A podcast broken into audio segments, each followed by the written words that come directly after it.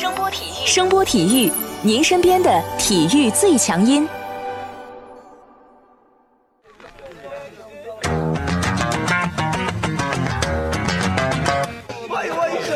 Yo yo, it's boogie time, so come on, let's swing it, alright?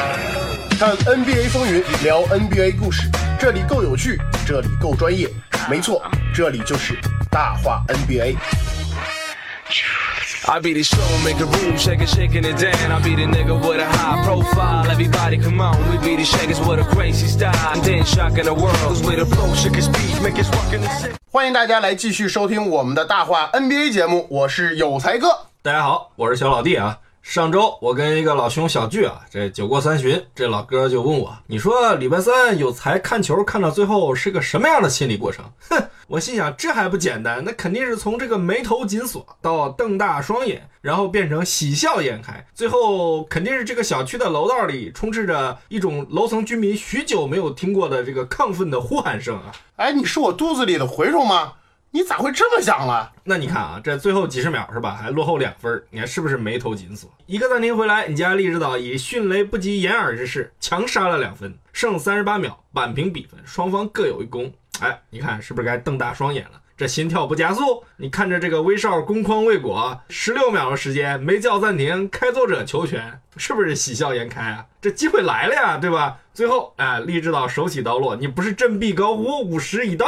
切，还说的头头是道的啊！那你不然副业能干兽医？啊，一边去啊！不过要说啊，这场比赛我利指导的发挥的确非常非常的出色，已经无需用再多的语言去描述了。这就是超巨，这就是利指导。最后这个绝杀，我估计球迷们许久没在季后赛见过了啊！我印象里能与这球相比的，也就是前两年这个库里绝杀雷霆那个过中圈的三分啊，距离其实差不多啊。但你得考虑几个因素啊。首先，这是季后赛；其次，当时防库里的是罗伯森，他给了库里太多的准备空间，发现不对了才上去封堵的。哎，是这么回事儿，是这么回事儿。但是我意识到面对的可是乔治啊！啊啊啊你看看乔治始终没有离开利拉德，在最后三秒的时候已经处于一个合理的封盖距离了啊！在利拉德收球准备投篮的时候，乔治已经开始做封盖动作了，但是无奈呀。哎，行行行行，总之就是你家荔枝岛牛叉呗，对不对？这个礼拜你可以随意吹啊。这个季后赛首轮在上周日终于结束了啊，托马刺和掘金的福气啊，你家荔枝岛多休息了几天，是不是？好好养精蓄锐，等待掘金来犯。估计火箭的球迷也很欣慰啊，这个快船果然是火箭二队啊，一帮子前火箭球员表现的很出色嘛，对不对？合理的消耗了勇士的各条大腿啊，让一队好好的休整了休整，居然提前跑到旧金山去适应时差，为这个西部半决赛打下了良好的基础啊。其实这个对阵的情况就不用多说了啊，估计大部分朋友们都门儿清。呃，我们先来说说七六人、猛龙这两支东部球队率先登场比赛的一个情况啊，在周日上午，这两支球队成为了第二轮系列赛首先亮相的两支球队。啊，两支球队谁也输不起啊！其实他们交手很有意思啊，哎，等会儿，啥叫谁也输不起啊？跟比赛无关系啊。你虽然说到淘汰赛是谁都输不起，但这两支球队谁都输不起，其实有更深层次的原因啊。因为这两支球队啊，这个赛季全部都算是梭哈了吧啊！七十六人直接搞了穷人版的五巨头，要成绩，对吧？猛龙这边为了要用好成绩留住这个莱昂纳德，用三个球员加次轮签换来了小加升级内线。小加是到期合同，对不对？而且年龄在这放着，其实对猛龙来说是没有什么太大保障的。两支球队其实都花了很多有价值的资产来升级球员，为的就是成绩啊。也是啊，七六人认为现在机会来了，可以登顶东部了，是吧？猛龙呢，则要用好成绩去说服莱昂纳德留在猛龙。不过这组对抗啊，看点其实不仅如此啊，其实还是蛮多的啊。你看新老两代中锋的正面对决，恩比德跟小加索尔吧，然后吉米巴特勒和莱昂纳德这两个防守狂魔在季后赛首次交锋，而且还是一个防守强队和进攻强队的正面碰撞。两支球队啊，云集了不少全明星和曾经的全明星啊。比赛开场后啊，猛龙的这个双卡、啊、就首先开始发威了啊，表现最抢眼的肯定是莱昂纳德啊，简直是无可阻挡。七六人在上半场分别使用了吉米巴特勒、哈里斯、本西蒙斯以及替补的恩尼斯跟小卡对位啊，这无论谁上都是背影帝。前两节结束啊，小卡用了二十分钟的出场时间，一个人就砍了二十七分，十四投十中啊。这球队的另外一张卡，这西亚卡姆也不甘落后啊，两节下来十一投九中。非常高效的拿了二十二分，与这个小卡主打外线和突破不同啊，西亚卡姆完全统治了低位啊，并且在反击中展现出了他非常出众的这个身体素质。七六人这边呢，经历了首节被猛龙碾压的状态后啊，在第二节稍做了一下调整，然后就派上了全主力。这叫调整吗？那怎么不叫调整？你替补更不行吗？对对对，上了这个全主力了以后呢，利用猛龙小加索尔休息的时间呢。渐渐的把比分给追了一些，在这里呢，不得不说一下小加的这个作用啊，在与恩比德的对位中，小加让大帝打的是非常非常难受，低位被打，大帝吃不动他，拉到中距离吧，想用脚步去过他了，又被小加。防的死死的，哎，你说这当年最佳防守人真是不白给啊！整个上半场吧，这七六人这台东部的进攻机器啊，算是撞到了北境的一堵冰雪高墙啊，非常应景了。对对对对对对对，雷迪克两节下来呢，得分挂零啊，被丹尼格林缠的是痛不欲生啊。大帝虽然得了十二分啊，但是大多是在与伊巴卡对位的情况下才有所建树啊。你应该这么说啊。七六人这帮的主力是在第二节开始阶段，面对猛龙的轮换阵容才开始发力得分的。五个人里面发挥正常的，也就是哈里斯跟小吉米啊，只是在上半场。但是呢，小吉米又身兼防守重任，没有把太多的精力放在砍分上面。当猛龙主力回来之后啊，又打了一波小高潮。六十一比五十二，猛龙领先进入下半场。第三节开始之后呢，猛龙做了一些小小的调整啊，用这个洛瑞去开始防这个雷迪克，用格林去看这个吉米巴特勒啊，想法是很不错啊。毕竟在这个上半场七十六人比较困难的时候啊，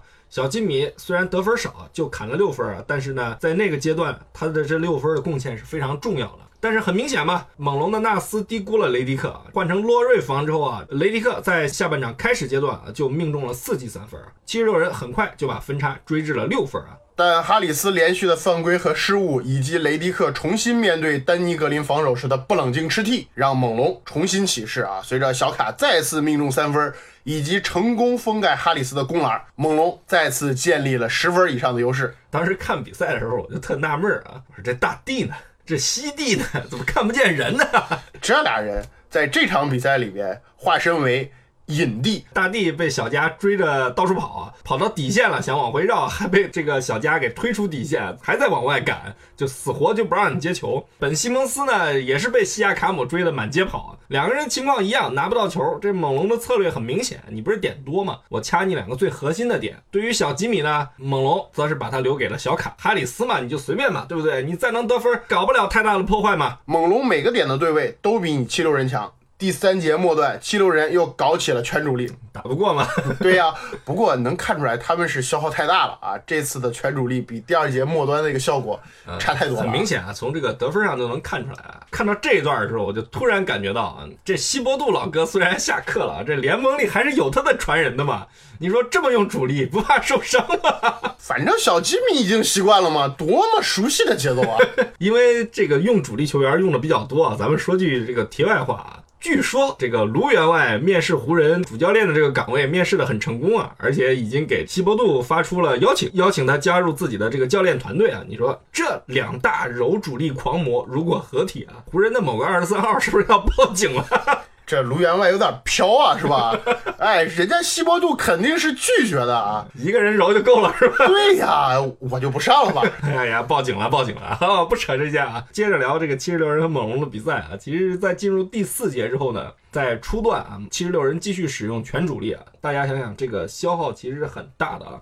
而且这场比赛七十六人的这个轮换缩的非常的短，你像这个麦康奈尔平时是常规轮换的啊，这场比赛压根儿就没有打，就这么。硬打了四分钟才换了第一个人啊，变成四个主力加恩尼斯、吉米巴特勒休息啊。这期间啊，七六人进攻不但没打开，反被猛龙继续暴揍啊。这恩比德被过度消耗啊。说实在的，打个错位居然都不敢强上啊。这哈里斯 这被小卡打出阴影了，一对一防不住，进攻端又被这个小卡和伊巴卡两个人封盖了四次啊。第四节我感觉他是基本上处于一个梦游的状态啊。比赛还剩四分钟的时候啊。这已经进入垃圾时间了。这场球总的来说啊，七六人在各个位置上应该是全方位的被压制了。恩比德、哈里斯、本西蒙斯，你说看数据吧都没什么问题，但这三个点被猛龙应该说是完全限制了。恩比德十八投五中，十六分八个篮板，被小加索尔算是完全推出了篮下。基本就在篮下讨不到什么便宜啊。哈里斯呢是十四分十五个篮板六个助攻，看着很漂亮是吧？对，但十七投只有六中，而且还有五次失误。防守端呢，在下半场被小卡打得欲取欲求的，而且被猛龙疯狂的请吃火锅。整个下半场被猛龙三个人血冒了五次，嗯，要不有五次失误吗？你这么算的是吧？西蒙斯虽然十四分九个篮板八投七中，看着效率很好是吧？但他带动进攻的能力完全被锁死了，全场比赛只有一次助攻，对对只有一次哦。如果他把这九个篮板换成九次助攻啊，我觉得这个战局会相当的不一样啊。七十六人的另外两个主力啊，其实也很惨淡啊。雷迪克虽然这个第三节三分球五投四中啊，但整场比赛一共也就十三投六中啊。小吉米在下半场基本上也隐身了啊，全场比赛一共只得了八分，上半场得了六分啊。这场比赛七十六人唯一算得上出彩的人是他们的替补恩尼斯，二十分钟拿了十一分，五投四中啊，在防守端和进攻端都很出色的完成自己的任务啊。哎呀，这猛龙在东部常年被欺负，这现在有种媳妇熬成婆的感觉了呀！风水轮流转，今年到我家嘛，今年变成他们欺负别人了，是吧？你看啊，双砍狂砍了七十四分啊，莱昂纳德的命中率啊是接近百分之七十的，西亚卡姆他的命中率夸张到达到了百分之八十啊，而猛龙其他的这个球员啊，就是在场面上你都能看出来啊。完全不需要去怎么发挥啊，这场比赛也就拿下了啊。应该说第一场比赛啊，猛龙我觉得打得很有针对性，而且几个主要的点都发挥出了很好的水平。聊聊这组系列赛吧，觉得双方会打成什么样？从这个第一场比赛的感觉来看，这个猛龙好像在各个位置都把你算死了哈，包括中期引进的这个小加索尔，打这个常规赛收尾阶段的时候你看不出来啊，但是你看一进入这个季后赛啊，第一轮其实把这个武切维奇欺负的也够呛啊，第二轮又轮到这个大帝遭重啊，你说这老油条是不白给的。总体来说吧，我觉得呈现这个情况我不太意外，但是我意外的是，居然能把。七十六人压得这么狠，而且我更意外的是，这七十六人这主教练现在居然把主力的这个出场时间增加的如此之多，特别是第二节的后半段以及第三节和第四节的开始阶段，基本上都是一直在用主力打，这个我感觉是不是有点过了？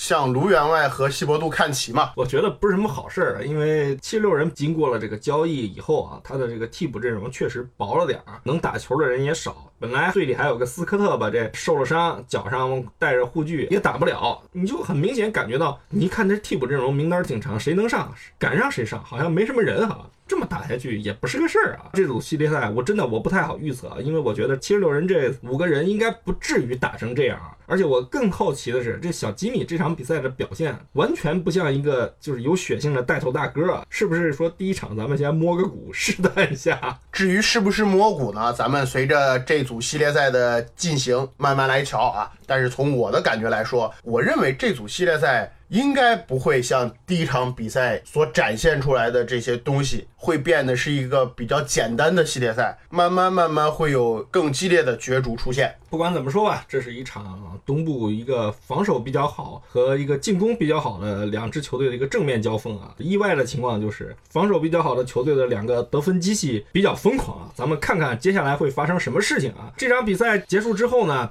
在礼拜一的凌晨一点多和三点多啊，东部的雄鹿和凯尔特人，以及西部的勇士和火箭也将进行自己的这个分区半决赛的首场较量啊。勇士跟火箭咱们就不说了啊，这个雄鹿跟凯尔特人，我很有兴趣想跟你聊会儿。你哪个礼拜没有兴趣跟我聊会儿啊？又憋什么坏？赶快说。聊天嘛，你这么着急干什么？我想说的是啊，我前两天突然发现了一个问题，这个赛季刚开始的时候。咱们做过一期关于雄鹿的节目，是吧？对，做过。我记得好像当时是你主动做的这个策划，记得当时应该是十一月份的时候的事儿吧？呃，应该是去年的十一月五号更新的啊。怎么了？这个节目中啊，小老弟把雄鹿大夸特夸了一通，而且呼吁大家多关注一下这支球队。我当时心里就想笑，你说这一通操作下来。雄鹿是不是得凉一半啊？什么叫凉一半了？你看看现在，你听我把话说完吧，别着急。你接着说。一个常规赛下来啊，雄鹿打出了联盟最佳战绩。不得不说，雄鹿的这个抗药性是可以的啊。接着说，费半天劲就为说这句话呃，吗？没有没有没有，我在慢慢酝酿，别着急啊。经常听我们节目的朋友也是知道，小老弟这货是凯尔特人的忠实支持者，吹绿军吹了两个赛季了。季后赛开始前，令人发指的去奶了一下步行者，结果凯尔特人四比零横扫了对手。现在这两支被你吹过的球队要交手了，知道你要干嘛了。是吧？你知道了吧？来说两句。两支上赛季首轮碰面的这个球队啊，这次半决赛再相遇了啊。不同的是啊，雄鹿从上赛季东部第七摇身变成了这个东部的扛把子，凯尔特人呢则从去年的这个东部第二啊变成了东部第四。从实力上来说啊，两支球队相较于去年其实都有所提升啊。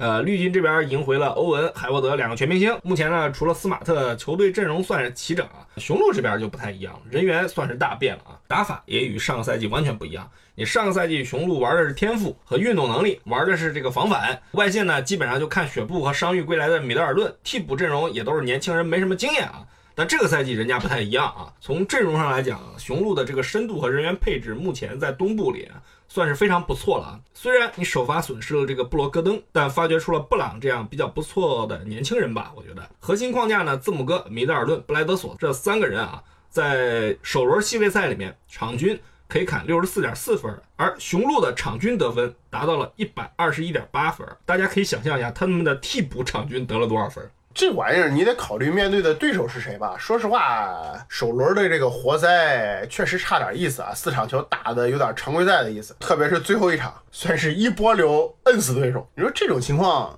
我个人觉得啊，在接下来的比赛里面是很难出现的。人家雄鹿今年也补充了很多不错的这个有经验的球员啊，你像这个乔治希尔、伊利亚索瓦以及这个米罗蒂奇啊，其实都很不错，在之前效力的球队里面都打过季后赛，也都证明过自己啊。你到后来又弄来了大加索尔这种拿过总冠军的这个人生赢家去坐镇更衣室，别跟我说什么凯尔特人经验更丰富啊，其实这个东西我觉得啊，主要还是要看这个球员在场上的发挥啊。再有经验，其实你脑子热了还会翻车。你说。这勇士没经验吗？这 G 五里面明知道快船打疯了，路威要当爹，为什么还非得要去跟这个快船对标啊？你这种事儿说不清楚的，对吧？你雄鹿啊和凯尔特人今年都不乏这个有经验的球员坐镇啊，两个球队的主教练的斗法，我觉得是这个系列赛最大的一个看点啊。雄鹿这边一星四射，字母哥再度进化，已经不是去年那个横冲直撞的莽撞少年了，他有带动队友的这个能力啊，而且雄鹿整个打得很整体啊。凯尔特人肯定是要给他们摆铁桶阵啊，雄鹿的主帅如何选择突破口，我觉得是个很大的看点。凯尔特人首轮四场球啊，场均失分是九十一点八分，联盟第一。说实在啊，我个人认为这个数据水分也有点大，毕竟你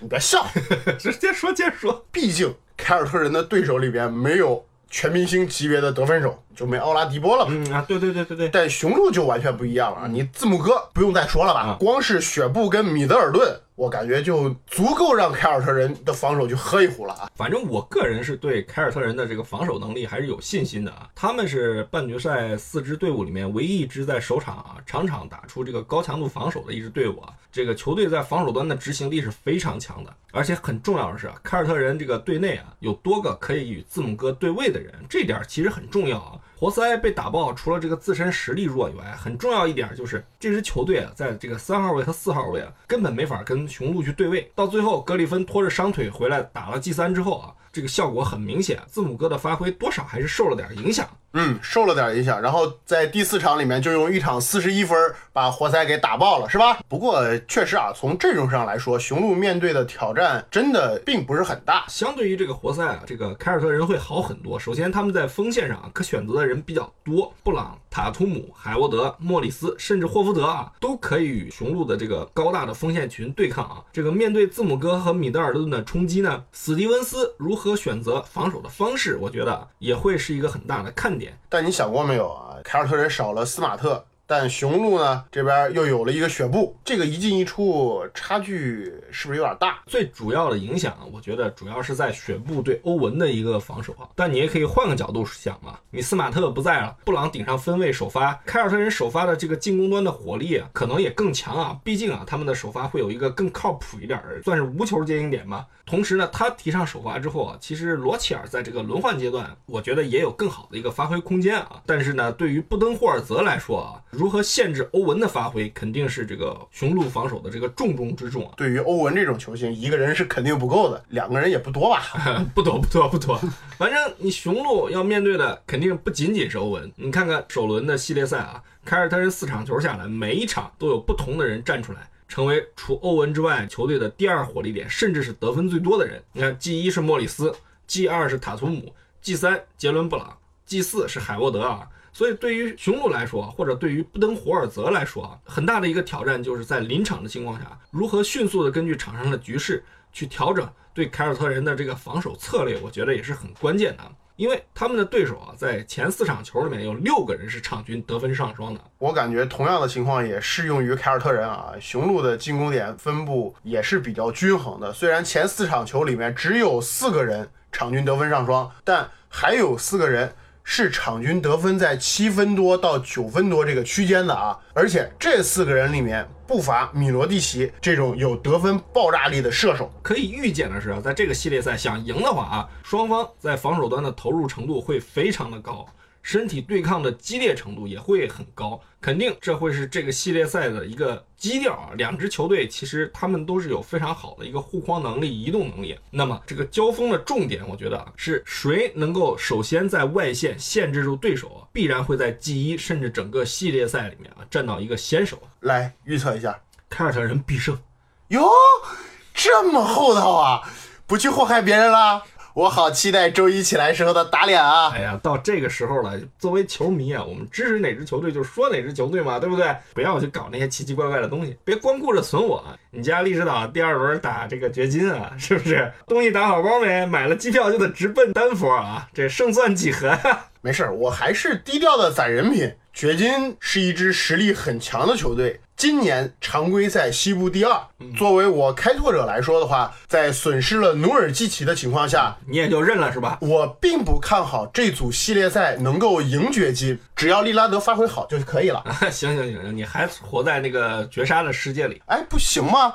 这球吹一辈子，我跟你说。呃，说实话啊，咱们的这个听众啊，因为这个绝杀啊，冒出了不少低调的这个开拓者球迷啊，各种微博给我们留言啊，甚至有人关注上周三这个有才到底有没有喝高啊。你说的不是重点啊，重点的是一水雷霆的球迷强烈谴责你奶雷霆的行为，还有部分吃瓜群众要求咱们开图龟大会。这个吧，反正我是不敢说的。但是你这么一个敢开炮的人，要不要图一把？什么叫图一把？对不对？你想说雷霆，咱们就说，这有什么不能说的？这个赛季啊，雷霆也是承载了很多威少球迷的希望，最后以这种方式出局啊，我是很遗憾的。什么呀？你说的？这奶死雷霆的真不是我，你让大家说说啊。谁说的开拓者要二比四被淘汰？是不是还装的一本正经？然后这第二轮还没开打啊，又开始是吧？以这个弱者自居，博得大家的这个同情啊！我说二比四的时候，我后面可是实打实的说了一句：我低调攒人品啊，我没有像你一样一味的去毒奶人家。行了行了，不说这个啊。关于雷霆啊，讲正经的，开图龟大会，我个人觉得稍微有点过啊。但毕竟雷霆这是连续第三年首轮又被淘汰了啊！嗯，我觉得咱们既然说到这个话题，可以简单聊聊啊。那咱们首先得说威少，八八年十一月生人的威少，现在已经三十过半了啊。虽然他仍处于巅峰期啊，但确实已经开始步入这个巅峰期的下半程了。连续的这个季后赛首轮出局，也确实让人很遗憾。但最让人心疼的是什么？在杜兰特走后，威少还是没有取得好的成绩啊。这让很多看热闹的人又开始有理有据的批评威少的这个成色问题啊！你是真敢说呀，直接就奔主题了，一点遮掩都没有，你这是真要图龟啊！既然聊嘛，你这话题绕不过去的，你为什么不直接一点呢？对不对？批评威少的声音主要是说什么连续场均三双，最后成绩不好，球队围绕他打造了什么样什么样的阵容，交了多少多少奢侈税，对不对？然后你还年年一轮游，更有甚者，是不是？准备糟心了是吧啊，对啊，就是像刚才说的，把杜兰特离开，而且还混得很不错的这个事实情况，又拿出来刺激这个雷霆和威少的球迷。明面上这么一看啊，确实让人家说不出来对与错，人家打得好，你这儿还在原地踏步。哎，那我先问一下啊，就雷霆这阵容，今年和去年先不说了，三年前威少不拿个场均三双，雷霆凭什么进季后赛？谁能说你威少不要再这么打了？我来得分，或者说我来助攻，或者说我来抢篮板？他队里还真没有这种人。说实在的，三年前杜兰特跑路的时候，哎，我我没别的意思啊，呃，确实是啊，三年前杜兰特跑路的时候，雷霆队里也就亚当斯嘛，剩下的也就是还处在新人阶段的奥拉迪波以及小萨博尼斯，剩的人里面你能叫上名字的人是谁？坎特、辛格勒、罗布斯这些人，对不对？就像你刚才说的，谁能站出来？威少，你别这么打了，我来得分。威少，你别这么打了，我来助攻。没人，对吧？一七年的时候，管理层大手一挥，先搞定了泡椒，接着又忽悠了瓜哥，放弃了这个交易保证金，对吧？一共八百多万呢，跑来雷霆组建了这个三巨头，在拥有威少和亚当斯这两个大合同的情况下，弄来了两个超级巨星，队里还有罗伯森这种合同过千万的人，以及坎特这种四年六千四百万的大合同，雷霆一下子成了这个纳税大户。但是这是你管理层的工作，你跟威少有毛关系？顶多也就是能抱怨他跟乔治两个人怂恿了瓜哥来，但你拍板的不还得是管理层吗？决定掏钱的不还是老板吗？所以我就觉得，要是拿雷霆交奢侈税的这个事儿往威少身上按啊，首先这是很扯淡啊，的。很扯。而且当时雷霆的管理层这么引进人，无非是怕威少步杜兰特的后尘跑路嘛。对，这很重要，因为当时威少一直没有续约嘛。事实上，签完这两个人后，威少也就续约了吧，基本上把他的巅峰期留在了鹅城。但是你不少人又说啊，哎，你身边这有泡椒了，对不对？磨合了一个赛季了，今年又一轮游，这事儿你说不过去啊。估计啊，说这句话的时候，肯定有人还会再接着说，如果把泡椒给谁给谁谁谁搭配，给某队某队会怎么怎么怎么怎么样，对不对？咱们不去讨论这种有的没的东西啊。从这个杜兰特走后啊。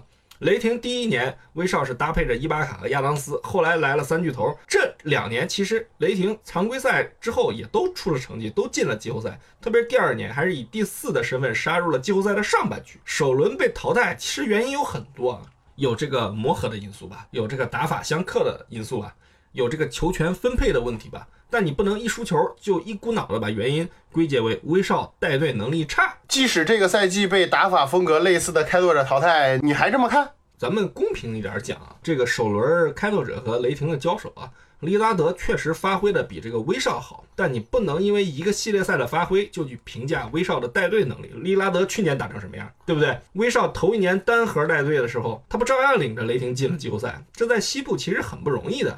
你想想，老詹来了都会带不动，你能说老詹能力差？耶，你这是顺路干坏事儿吧？不是不是不是，我就打个比方，别多想，别多想。你看威少什么特点？身体好，突破犀利。这几年其实他的组织能力也不错，缺什么？头脑容易过热，投篮不稳定，进攻方式有些单一，容易被铁桶针针对。那好，你既然雷霆要围绕他建队，那是不是要尽量放大他的优点，让球队尽量多一点好的射手，选择一些适合威少球风的人，特别是在教练这个岗位上啊，选一个知道如何使用这种超级后卫的这个教练。从杜兰特走后，雷霆真正意义上对威少有帮助的一共就俩人，泡椒、格兰特。当然了，你也可以把亚当斯算上啊。泡椒和格兰特这两个人共同的特点是都能打无球，防守都好，终结能力还强。不同点是，乔治能分担威少持球的压力，到后来换来施罗德，其实也是这个作用，只不过施罗德跟威少的位置重叠了啊。但你看看之前的语言，基本上啊都发挥不出威少带队的作用啊，只是说让球队多了一些战术选择。而乔治啊，其实我个人感觉也只是在这个赛季啊，雷霆才找到了这个正确的打开方式嘛。相比这下这个赛季，上个赛季是不是感觉乔治有些屈才了？安东尼的引进啊，实话实说，我觉得算是个败笔吧。但你因为这个事儿，雷霆也是无奈的选择了跟这个威少位置重叠的施罗德嘛，得送走啊！啊，情深浓于送神难，人家要执行这个合同啊。东尼桑都失业了，咱们不去说他的对与错啊。但这三个人聚齐之后啊，威少为了新队友，主动的减少了控球，降低了他打球的这个速度。为了让队友更好的融入雷霆这支球队啊，他做了很多事情啊。即使到了这个赛季啊，在投篮状态非常不好的情况下啊，大多数时间我们能看到威少尽可能的去减减少自己的这个出手次数，更多的去分享球，更希望自己的队友去得分啊。站在这个角度，我个人觉得他是做到了一个球队核心带领球队的任务。不客气的讲啊，这个雷霆从杜兰特走后啊，球队的这个骨架虽然在，但是其实跟重建了，我觉得没什么太大的关系。原来那帮子老人啊，其实都习惯了这个威少跟杜少两个人二人转啊。现在推倒重建了，老员工还有不少人在。想想啊，三年的这个重建时间，我觉得不能算长。你想想啊，OK 组合解体之后，科比不是也经历了湖人四年的低潮，最后来了好队友才翻身的吗？雷霆管理层到现在都还在为之前的任性去买单啊！亚当斯在季后赛里被开拓者打成了筛子，但是呢，他却占着两千五百万的年薪份额。放早几年，年轻的海王算是一个比较有潜质的中锋，但现在再看，是不是感觉工资有点高？我觉得吧，咱们别拿这个海王这个事儿去给质疑威少的人找补啊！他这个水平，我觉得啊，你放自由市场试试，你不要是吧？两千五百万是年薪有点高啊，一千五百万你看看有多少人愿意给？关键是怎么用？雷霆这套班底既然是以威少为核心啊，我觉得主要还是看你教练怎么用。这倒是啊，多诺万这个赛季把泡椒算是用好了。对，那你威少呢？嗯，跟三年前的策略、打法、战术安排，我觉得没什么本质上的区别。对啊，玩到最后最适合威少的一个套路。还不是跟亚当斯搞这个局部的二打二，其他人怎么联系？泡椒算不错的了，这个风格跟威少能接上。我觉得啊，雷霆从管理层到教练啊，都得去好好的思考一下这个问题。这就是为什么这个赛季开始之前，咱们做过一期这个背锅侠的这个节目嘛，对吧？我当时就觉得这个多诺万就有下课的风险。我不知道这段休赛期的日子，多罗万的命运会如何啊？但我觉得真的，雷霆需要找一个会用威少这种人的教练啊。一个战术更丰富一点的人。最后来说说威少他自己。实话实说，威少其实这两年也在不断的磨练自己，开始去找更多的进攻方式。你看看这个赛季，他有多迷恋四十五度打板的中距离投篮。但说实话啊，他原来挺猛的，这个中距离干拔没了，打板也没练成必杀，然后三分球现在越投越像六脉神剑啊，这些东西咱们得。客观的说，这是他自己的责任。其实我觉得啊，最关键的是威少这个脑子确实还是容易发热。这个东西是性格问题啊，这你需要这个教练去引导他。但是咱们回到这个带队能力的这个问题上，我觉得啊，威少基本上还是合格的。他需要一个非常适合他的一个体系啊。这玩意儿有多重要？我觉得大家可以参见一下莫角放和德安东尼为这个詹姆斯哈登做的一切。以我来看啊，这个威少的这个带队能力啊，没什么太大的问题，根本不需要去天天搞什么图规啊。赢球了说人家屌炸天，输球了就是第几届，有什么意思嘛？对不对？而且可能大家没注意一点儿，我觉得这个威少是一个有很强人格魅力的家伙。你看他整天怼天怼地怼空气，身边这小弟也对他服服帖帖的。如果没有这本事，泡椒也不会愿意留下来在鹅城啊。而且你看这这俩人开个新闻记者发布会，这步调一致的，对不对？怼的鹅城的媒体都快吞鹅蛋了。对于威少来说啊，他还是很想证明自己。能够带领雷霆这支球队打出一个很好的成绩的，而且在现在身边有了泡椒这样一个好的帮手的情况下，其实就像刚才小老弟所说的那样，对于雷霆这支球队也好，或者说单单就论威少也好，现在他们需要的是一个能够为这支球队、为现在这套人马设计出更多丰富战术配置的一个教练。首先把这个教练和风格的问题解决。